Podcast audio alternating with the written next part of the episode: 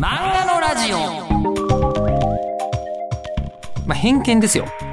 あの偏見ですけどあの SF はおっさんのものなんですよ。うん。まああの少年でもいいけど。ね。なんかこうロボットに乗りたいのはおっさん。うん。あでも今ちょっと言い切って自分で寂しくなっちゃったな。乗りたいんですけど僕は。えーあの最近の子供ロボット乗りてえって言ってない気がすると思って。異世界に転生したいんだよねみんなね。ね。僕はね、ロボット乗りたいんですよ、今でも。ないんだけど。ね。えーで、あの、バトルグラウンドワーカーズです。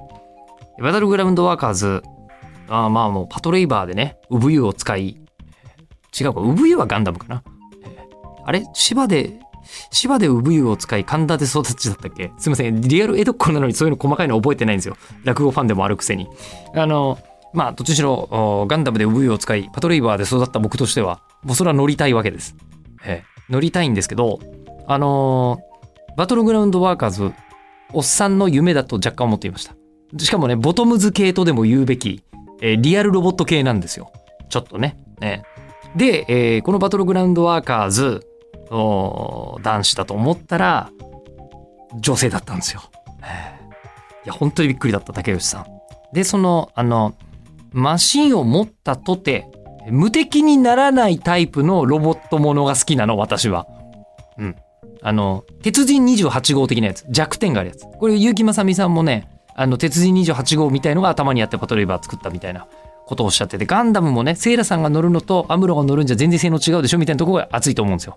まさにそういう話をより細かく書いてるのがバトルグラウンドワーカーズなんです。えーでは、じゃあちょっとこう、バトルグラウンドワーカーズについてのお話聞いております。えーどうぞ。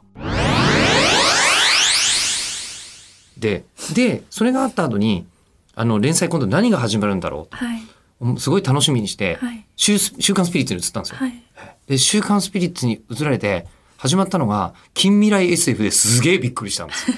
修道院の話書いてた人ですよ。まあ、間の急のフェニチカってのもあって、これも、これも、ありがとうございます。よくをフェニチカまで。うん、あの、まるっとよく思いつくなと思って。まあ、毎回つかみも終わりも最高なんですけど。いやーでもそれ、その話はちょっと置いときます。今日は。で、その、えーバトルグラウンドワーカーズも、はい近未来 SF をもう絶対書かないタイプの作家さんだろうと思ってたんです。はいそしたら、えーロボ出てくるし、はい。えーあのー通信というか IT 的なこともいっぱい出てくるし、そうですね。みたいな話にこれなったのは、はい。これなぜだったんですか？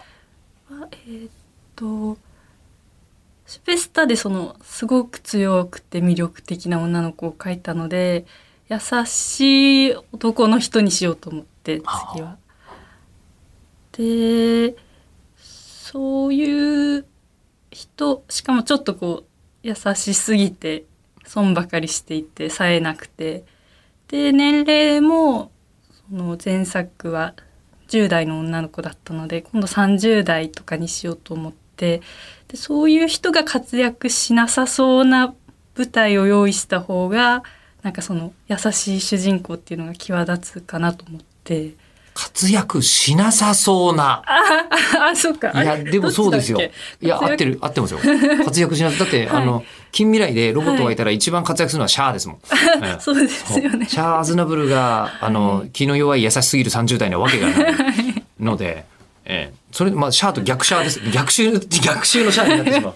う ん逆アムロですかね。そう。うん。アムロも、でもアムロ、優しいわけじゃないんだよな、アムロもな。うん。うん。あの、まあ、とりあえず本当に、はい。言うてしまえば、まあ、我々みたいな平凡なサラリーマンからすると、すごく乗りやすい主人公ではあった。あ始まった時に、はい。はい。うん、なるほど、わかるな、この損の仕方、みたいな、あはい。えーいうとこから始まったんだけど、はい。えーこれ、あえて言いますねあ。はい僕あの、あの、これ、ダヴィンチの時にも、今好き、一番好きな漫画何？って言われて、バトルマグラウンドワーカーズ上げて、その時にも答えたんですけど、すっごい期待してたんです。はいシュベスターの時超面白かったから。で、バトルグラウンドワーカーズ始まって、はい初めの1巻2巻見た時に、はいなんか地味だなって まあ確かにそうですねですよね。えーで、まあ、とりあえず出てくるのは、まあ、あの、リアルな絶望が多い。はい。とても。ね、えー仕事うまくいかなくて転職してより失敗するみたいなとか、ね、あの、介護が重いから、うん。あんまりやりたい仕事じゃないけどやってるとか、はい。えーなんか格闘技で一回行ったけど、えーいろんなトラブルがあって、結局、その喧嘩っ早い性格がマイナスに作用して世の中と馴染めないとか、はい。い、じめられてるとか、うんうん。まあ、いろいろ出てくる。はい。これが2巻ぐらい続くんですよ。はい。ええで2巻ぐらい続いて、まあ、そこまでにちょいちょいさすがだなっていうあの逆転劇みたいのは見せられるんです。見せられるんですが、はい。いやそれにしても竹内さんもっと行くんじゃないか、ええと思ってはい。3巻読んだ時の衝撃。えでも三巻。はい。いや3巻ですよ3巻ですあよ三巻ですか？はい僕は。あそっかそっか。はい。じダ・ヴィンチの時にその3巻からっていうのを吉田さんが書いてくださっててええええ。あれ4巻じゃないのかなってちょっと私は思ってあれって思ったんですけど3でしたっけ？いや僕3のもうこの時点でもうここうグッあときてます。あそっか、ええ。そういうことなんですね、ええ。なるほど。これやっつけるんだと思ったんです。あー、ええ。あーそっかそっか、ええ、で、さらはにい、そこからはもう、あの、あ、このための仕込みだったんだっていう納得がいって、はい。今度はまた逆に期待値上がっちゃうんですよ。なるほどって思った後、はい。で、なるほどって思った後、はい。ええもう、あの、この辺とかよく思いつくなっていう。あええあ話のこうギアが上がるところがあるんですよね。そう、そうなんですよ。えっ、とね、しかもこう、あ34話だ。あたりが、はい、ええうんうんうん。もう、えー、っていう。あの、で、ま、なんていうのかな、だからその、報われなかった人たちの、はいはい。えっ、と、ビルドアップで、うん。えーなんとかやっつけるっていう参観まででもう納得いってたんですよ。はい。あ、ここでこういうことだったんだと思ったら、やべ、そんなレベルの話じゃなかったって4巻のそうですね。真ん中あたりで、あらーっていう、なあ、もう、えーぐわーってなるはい。じゃないですか。はい。ぐわーってなったっていうのをはい書いた時に、あの僕僕はあの才能を信じていいたので、その三冠まではい。余裕で手に取るというか、ん。あったんですけど、はい。もうあのまだご存知ない方が読んだとすると、はい。続かないうん。可能性もあるんじゃないかなってちょっと思ったそうかもしれないですけどはい、えー、なんていうんですかね僕はだから才能を信じて仕込み、はい。えー押されていたはい。のだっていうのを信じてよかったってすごい思ったんですけど、はい。あのーなんですかそういうスタートが、はい。こうもしかしたら地味かもみたいのってあんま考えなかったですか？うん。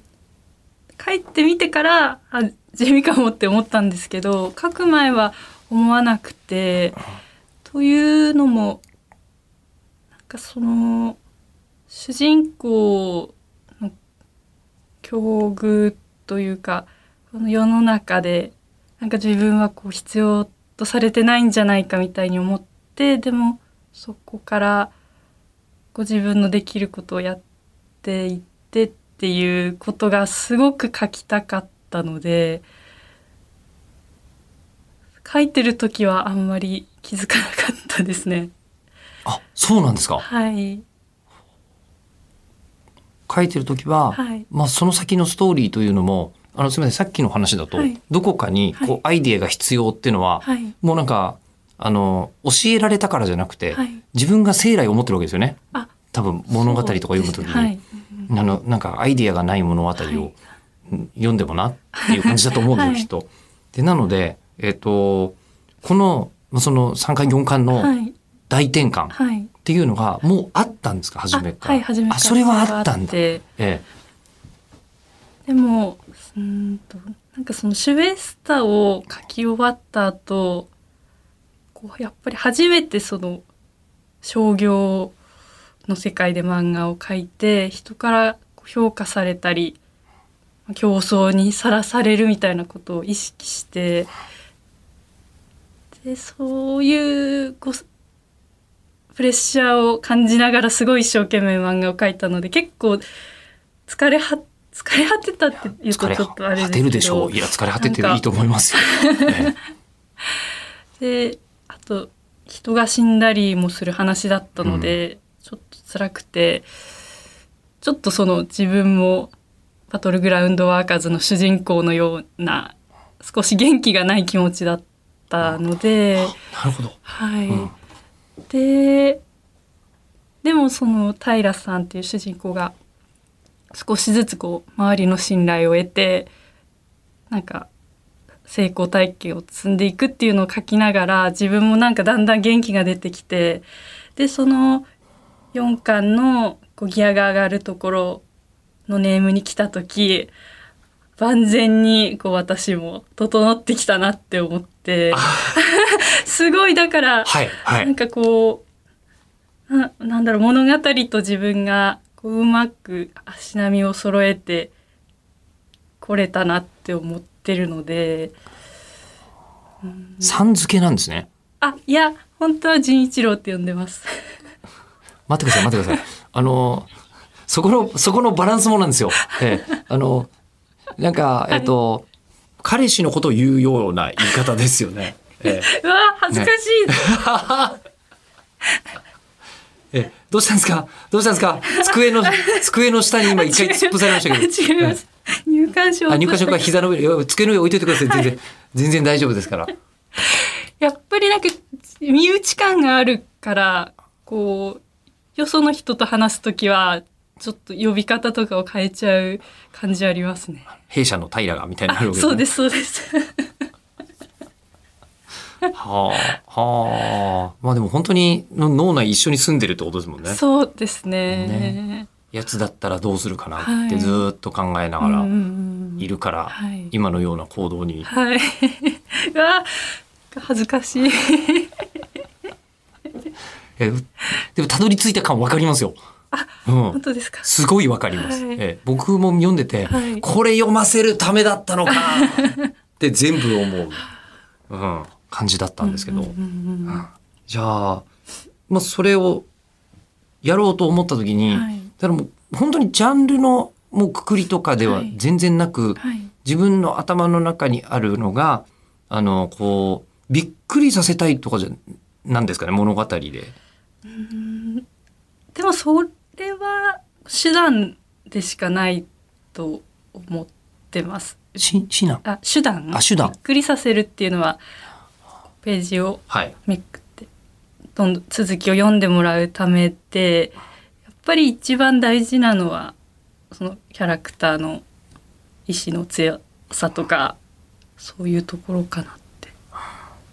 いやーでそれをですね、はい。えーまたちょっと別の話なんですけど、はいこう感情の研究をしてる人っているんですよ。はい。えーで人間の感情って喜怒哀楽ってなんか日本語にはあるけど、はい。えーそんな4つなわけないじゃんと、うんうんううん。ん、いうのを大町に分けた人がいて、ハーバードの感情研究所の人によると、えー？いるんですよそんな人が。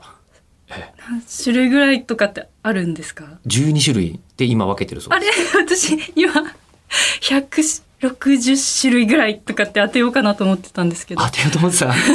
12種類。現状僕のしあの調べた時点ではい。12種類だったんですよ。なんか思ったよりそうももっとあるしでもただその研究者の人たちも、はい。これ最も原始的なものだみたいな。あこれからどんどん新たなはい。感情が発見されていくはずだあみたいなことは言ってるんですけど、その中に、えーある希望で、えーまあ、怒りとかは当然感情じゃないですか、はい。悲しみとかも当然感情なんですけど例えば感謝っていうのも感情だって言うんですよ。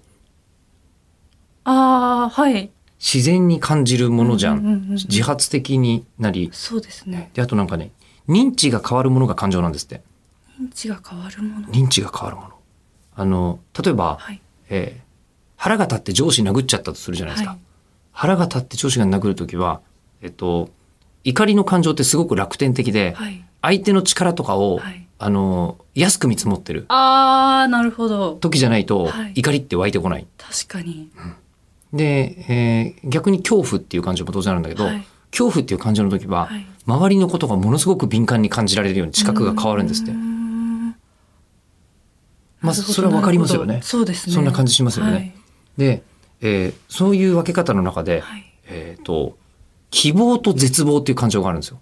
あそっかそれも感情ああそうですね。そうですね。なるほど。命令して絶望しろって言われてできます、できないですね。確かに。できないでしょ。はい。で、さらに、あの、こう、逆に希望っていうのも、はい。希望的になれって言われてう、んまあなれるかなれっていうと、ないですね。なれないですよね。はい。で、あのーこの絶望とか希望も感情なんだけど、はい。特に希望が面白くて、はい。あの希望って、うんうん。あの、いきなり希望の感情には絶対たどり着けないんですって。ほあの一回、うはい絶望してからじゃないと希望っていう感情って絶対出てこないんですって。順番がある。ー絶望。それって、えーはい。希望を持つっていうのはなんか今よりもこうよくなるはずだっていう気持ちだからその前にそのちょっと落ちてる状態が必要っていうことですか？それとももっとこう本当にガーンと絶望しないと希望が湧いてこないみたいな感じなのかな。どういう感じなんでしょう。まあこれ僕の解釈でしかないんですけど、多分絶望って気がついたら絶望してる時あると思うんですよ。あーあぬるそっかそっかぬるく絶望する時も。そうですね。そういう時もありますね。ありますよね。はい。でやっぱりなんか突然のハプニングで、はい。あのいつ突然絶望させられることも、うんうんうん。絶望には両方のパターンが。はいいろんなパターンが多分あると思うんはい。ですけど希望ってはい。絶望した後じゃないと、はい。その絶望のパターンはいろいろあるんだと思うんですけど、はい。出てこないと。へえあそうなんですね。だから初めからスーパーポジティブな人ってなんか嘘くさいんですよ。ああなるほどなるほど。こう言ってしまうとなんだけれども。はい。い。やなんか絶望を経た上で楽天的な感じの人はなんか割と信じられませんか、ああそうですね。なんかその希望と絶望が感情だっていうのも結構今言われて初めてはってなって。やっぱり希望ってなんか感情っていうよりも自分が漫画の中で書くときなんかこうすれば切り抜けられるはずだみたいな見通しを伴ってるから理性というか。あんまりこう希望が感情だって思ってなかったかもって今気づきました。でそのあの僕は竹内さんの作品って、はい、この「ジョベスター」もそうだし、はい。バトルグラウンドワーカーズも、はい。もう希望と絶望がこれでもかと襲ってくるなと。そうですね。うんうんうんずっとここを。こう操られながら読んでるっていう気持ちなんですよ、ね。いやーだから、いなんて言うんでしょう。あのーその絶望の書き方も、はい。希望の書き方も、すごいドラマチックだなと思う。ありがとうございます。なんかやっぱり自分が今まさに書いてるものってあんまり客観的に見れないし、こうもう答えを知り尽くしてる推理小説ってそんなワクワクできないじゃないですか。まあそうですね。そういう状態になってるので、そうやって言った言っていただけると励まされますね。そうですで今4巻で大転換を迎え、はいそしてまたもう一回大転換、まあ、もう一回どこじゃないんだけど、はい大転換が次々来るんですけど、はい大転換がこう次々来て、今もまた次のページをめくるときにどっちかわからないんですよ。あな7巻まであ、はい。現状の段階で単行本出ててで、えーその希望と絶望にはあって思ったのがあの7巻の最後にはい「次巻次回最終巻」って書いてあってはい。「えへーって ええこっちは何十巻とか続いてもいいのにって思ってんのにみたいなあ、あ、本当ですか？続いてもおかしくないですからね。あなんか私は、えっ、と、初め7巻で終わりでいけるかなみたいな感じだったんですよね。連載始める時にですか？いえ、えっ、と、5巻か6巻ぐらいを書いている時に、はい。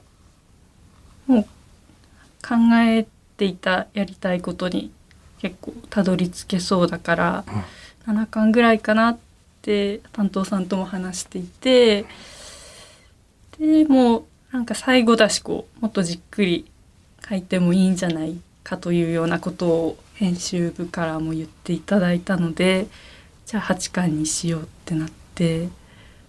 でも書いてみたら8巻でちょうどでしたね。へえ。というか今の話だと、はい。えっとね9月の27日発売号が最終巻最終回になると、うん、予定。まあね連載とは、うん「週刊スピリッツ」の発売日9月27日で単行本は11月に出る予定っていうお話でしたよね。ええという今のお話を考え合わせるともう最後までできてる。ネームはほぼほぼできてます。できてる。はい。あの、これはヒントにならなくていいと思うんですけど、はい。多分最後もはい。どうするかってすごい考えましたよね。はい。そう最後どうするかっていうのは、どんなシチュエーションで思いついたんですか？最後は、と、ベタですけど、シャワー浴びてる時思いつきましたねあ。ベタなんですか？あ、なんかよく聞く。まあ聞きますよなしますね。ええ、あの、浦浦沢さんもそう言ってましたもんね。そうです。これもすごい悩んで、もう、最後の最後の一番大事なとこなのに、なんか、きこうこれだっていうものが見つかんないまま終わっていくんじゃないかと思って、毎日すごい、怯えながら考えていたんですけど、怯えながら。考えた時はもう嬉しくてあかその思いついた時は嬉しくて担当さんにすぐメールして「こういうの思いついたんですけどどうですか?」って言ったら「なんかさすが!」とか言ってくださっおてー嬉しかったです。じゃあ今、あの、はいバトルグラウンドワーカーズに関しては、はい、割とこう、心穏やかな部分が、そうですねはい一応、まあ、あとは頑張って絵を入れてという感じです。責任を果たす。はいちゃんといい終わりを迎えられそうです。いいですね。楽しみですね。いや。で、あの、そういえばここで、はいあの、このラジオではい今聞いてるのが、はいえっと、漫画を作る工程っていっぱいあるじゃないですか。で、その時に、えっと、例えばそのアイデアを考える、はい。えーネームを書くんう、ん。下書きをする、はい。で、えー最終的にペン入れをする、はい。えーっていう作業がいっぱいある中で、うんうん。あの、どの工程が竹内さん一番好きですか？やっぱりやりがいがあるのはネームででもいやりがいがある分苦しくもあるのでもっと気楽に楽しいやつだと吹き出しを書く作業ですかね。え吹き出しを書く作業っていうのは、その、あの、画面の中にはい、この形にしようっていうのを決めあるそうですそうです。部分が一番楽しいんですか？はいなんか吹き出しも配置とかはい形に結構こういろいろコツがあって。はい。でそれが結構読みやすさとか読み味とかなんか漫画の中の時間経過みたいなものに関係してくるのでうまく配置できると結構嬉しいんですよね。この、あの、吹き出し、吹き出し、はいベスト吹き出し会とかあるんですか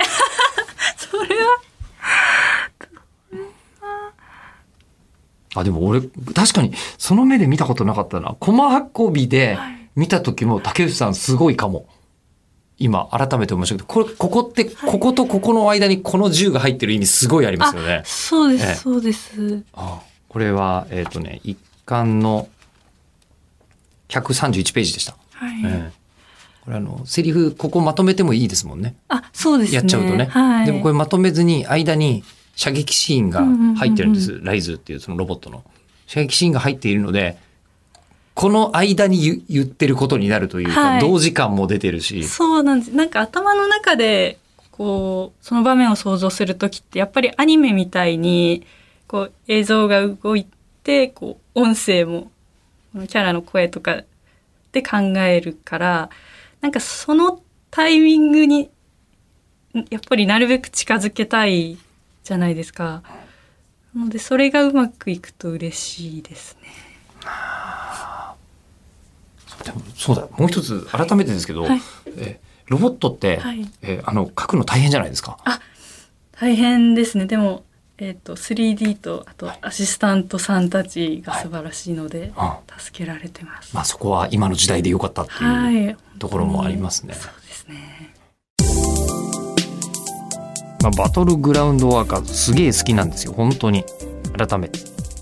でもただこの話を竹内先生から直接聞いていて思ったんですけど私自己イメージが弱っちいんだなってことがよく分かりました。自分の自己イメージが全く強者ではない。から好きなんだなこれと。思いました。ああ。世の中が言うこと聞かなくて当たり前って思ってる。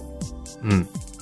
けど、あの、やりようによっちゃ世の中動くんだよっていうタイプの作品だから、なんか好きなんだなっていうのに今思い至っていてですね。ええ。あの、自己イメージマッチョの人は読まないのかな？どうなんすかね？でもそんな人いんのかね？自己イメージマッチョの人ね。えーで、あのーその作品が、いや僕は、あのつまんなくなってしまった物語が終わる終わるのは、まあ、残念なんですよ。まあ、もちろん連載中で、いいじゃん、もう最高面白いじゃんっていうのがちょっとでもあれば、全ての漫画価値があるとは思っていますけど、やっぱり最後までスパッと言ってほしいなってどっかで思っていたら、9月に終わるんですか。これを知ってお声掛けしたみたいですけど、知らなかったんですよ。知らなかったのよ。ね。まあでも、まあ本当クライマックスだなっていう感じがするんですが、で、そのバトルグラウンドワーカーズ、リアルタイムで一緒にゴールテープを切る回がありますね、漫画には。うん。今やるならそれですよ。ね。読んでください。2021年9月に間に合っている方は。はいで、えーまあ、今回こんなお話を聞きましたが、ご自分のことをこの後さらにお話ししていただこうということで、えー次回はですね、8月の29日日曜日午後6時から配信予定となっておりまして、えーこちらは、あの、一番初めにもちらっと出てきていただきましたね。編集者の山内さん。ええあの、もう一回出てきていただいて、あの、そうなんだよね、これ。ちょっと思ったけど、編集さんに話を聞くシリーズが絶対あってもいいと思うんだよね、漫画のラジオね。えーということで、次回もお楽しみに。